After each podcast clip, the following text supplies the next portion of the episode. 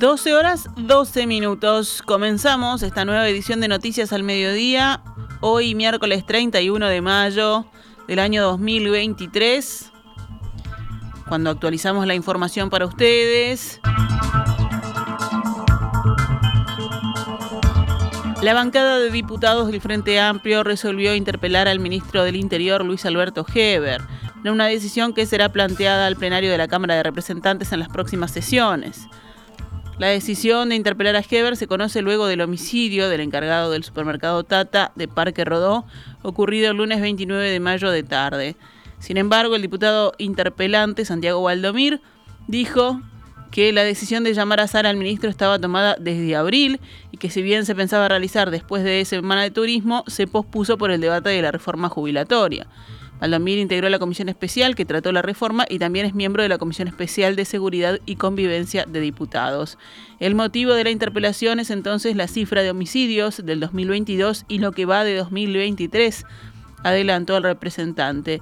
Las últimas cifras de delitos que publicó el Ministerio del Interior son del primer trimestre de este año en comparación con el mismo periodo de los años anteriores hasta 2019. La cumbre de presidentes de América del Sur finalizó ayer con una declaración de consenso que fue negociada durante varios días y que dejó afuera puntos que Uruguay no compartía.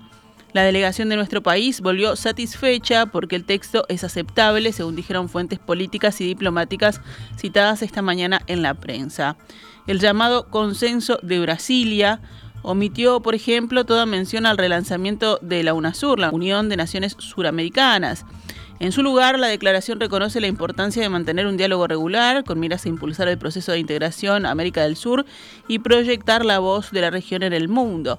En la práctica, con esto se cumplió uno de los objetivos del promotor de la cumbre, el presidente Luis Ignacio Lula da Silva. Otra modificación de importancia para Uruguay se centró en el grupo de contacto que tendrá a cargo la evaluación de experiencias de los mecanismos de integración y la elaboración de una hoja de ruta para dicha integración. El gobierno de la calle Pou, en alianza con otros países, impulsó una modificación para que ese grupo de contacto esté encabezado por los cancilleres y no por representantes de los presidentes. Además, quitó el plazo de 120 días para definir la hoja de ruta. Este plazo, anota hoy el observador, coincidía con la fecha en que se realizarán las elecciones en Argentina, donde presumiblemente habrá un cambio de signo político en el gobierno de ese país. También hubo cambios semánticos en pasajes del texto de unos nueve puntos que contribuyeron a que Uruguay suscribiera la declaración. Por ejemplo, la eliminación de expresiones como mundo multipolar, lo que en el gobierno se interpreta como la incorporación de una retórica geopolítica izquierdista, o múltiples crisis, este último sustituido como proponía Montevideo por retos. Durante su discurso, el presidente Luis Lacalle Pou ratificó su visión crítica ante la creación de nuevos organismos de integración. Pidió además pasar a la acción con organizaciones ya existentes en lugar de estar reflotando o creando nuevas.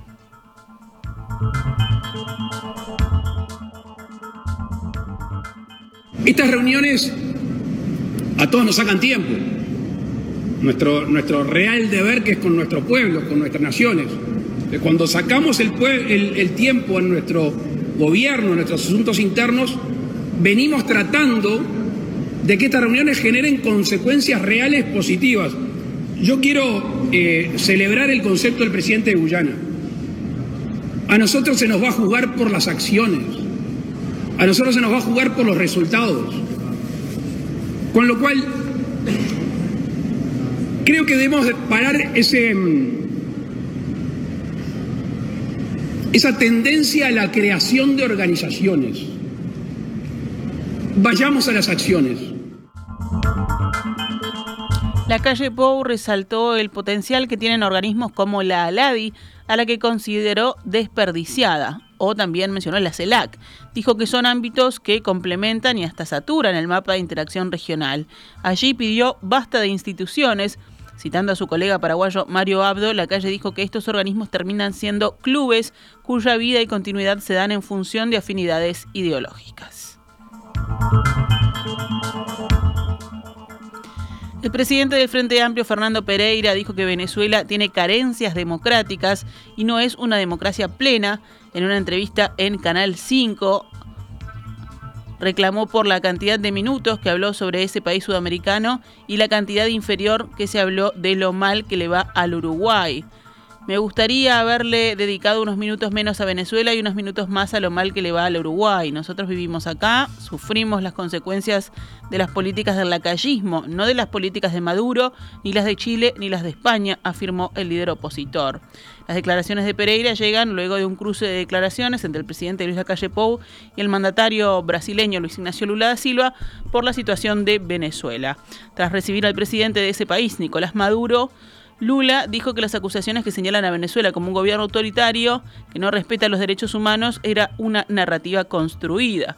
La calle respondió que lo peor que se podía hacer era tapar el sol con un dedo, pongamos el nombre que tiene y ayudemos, criticó.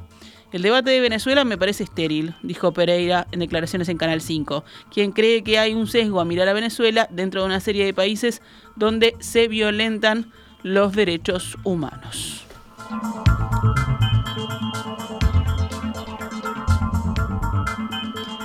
La jueza en lo penal, Marcela Vargas, decidió cursar el pedido de desafuero del senador nacionalista Gustavo Penadez, planteado por la fiscal especializada en delitos sexuales, Alicia Guione.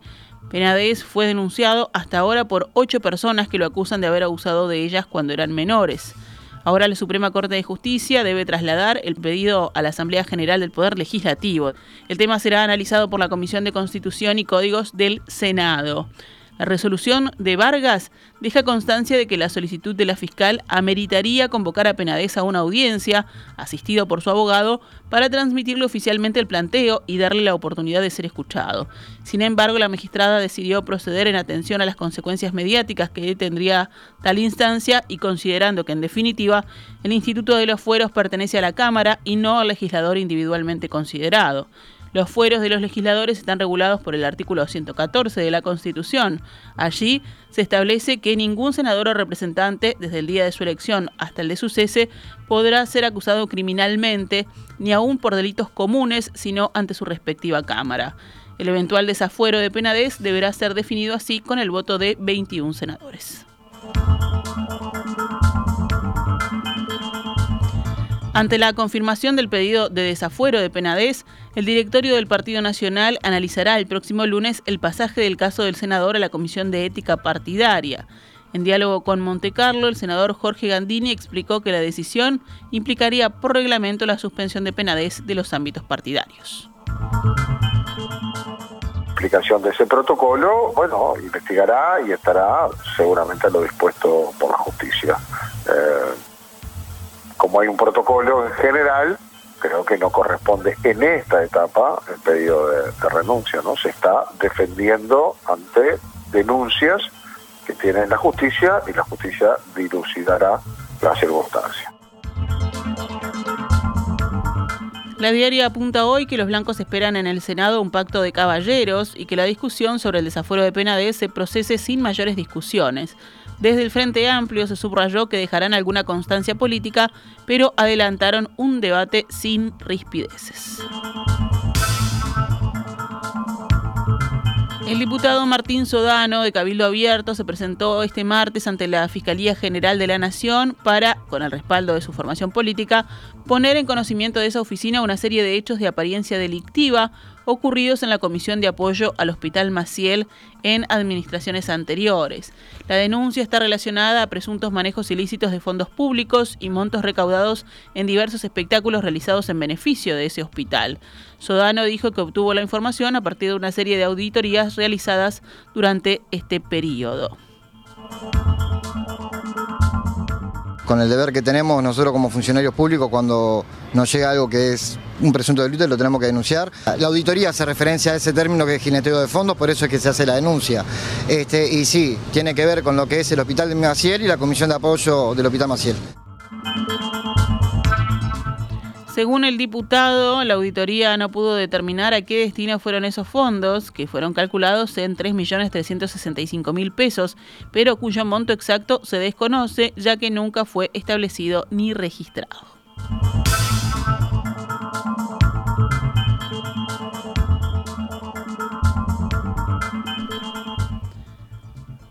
Cerramos el panorama nacional con otras noticias. Un hombre fue asesinado de cuatro disparos de arma de fuego en la mañana de hoy en el barrio Peñarol Viejo, según informaron fuentes policiales a subrayado. La víctima viajaba en moto y se la robaron tras el asesinato. Circulaba por Camino Colman, casi Coronel Raíz. A unos 600 metros de donde cayó, la policía incautó cinco casquillos de arma de fuego. El hombre no ha sido identificado. Allí en esa zona hay un frigorífico que tiene varias cámaras de seguridad que están posicionadas hacia la calle y serán observadas por los investigadores. La policía científica realiza las pericias en el lugar. La investigación está a cargo de la fiscal de homicidios Adriana Edelman. En el panorama internacional, el gobierno chino denunció hoy una provocación de Estados Unidos después de un incidente la semana pasada entre un caza chino y un avión militar de vigilancia estadounidense sobre el mar de China Meridional.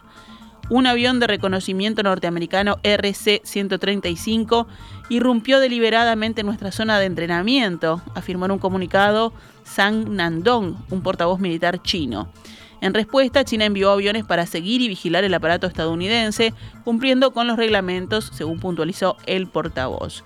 Estas maniobras provocadoras y peligrosas son la fuente de los problemas de seguridad marítima, afirmó por su lado el portavoz del Ministerio Chino de Relaciones Exteriores, que instó a Estados Unidos a cesar de forma inmediata estas peligrosas provocaciones. Este incidente aumenta la tensión entre China y Estados Unidos, cuyas relaciones están crispadas por las diferencias sobre Taiwán y la detección de un supuesto globo espía chino derribado tras sobrevolar Estados Unidos este año.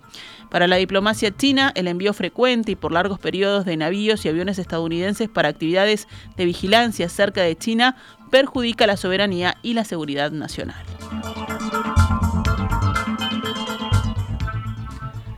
En Italia, un senador leyó ante el Pleno un texto escrito por el robot conversacional ChatGPT con el objetivo de lanzar un debate público serio en el país que bloqueó temporalmente esta herramienta por las acusaciones de que viola la ley sobre protección de datos.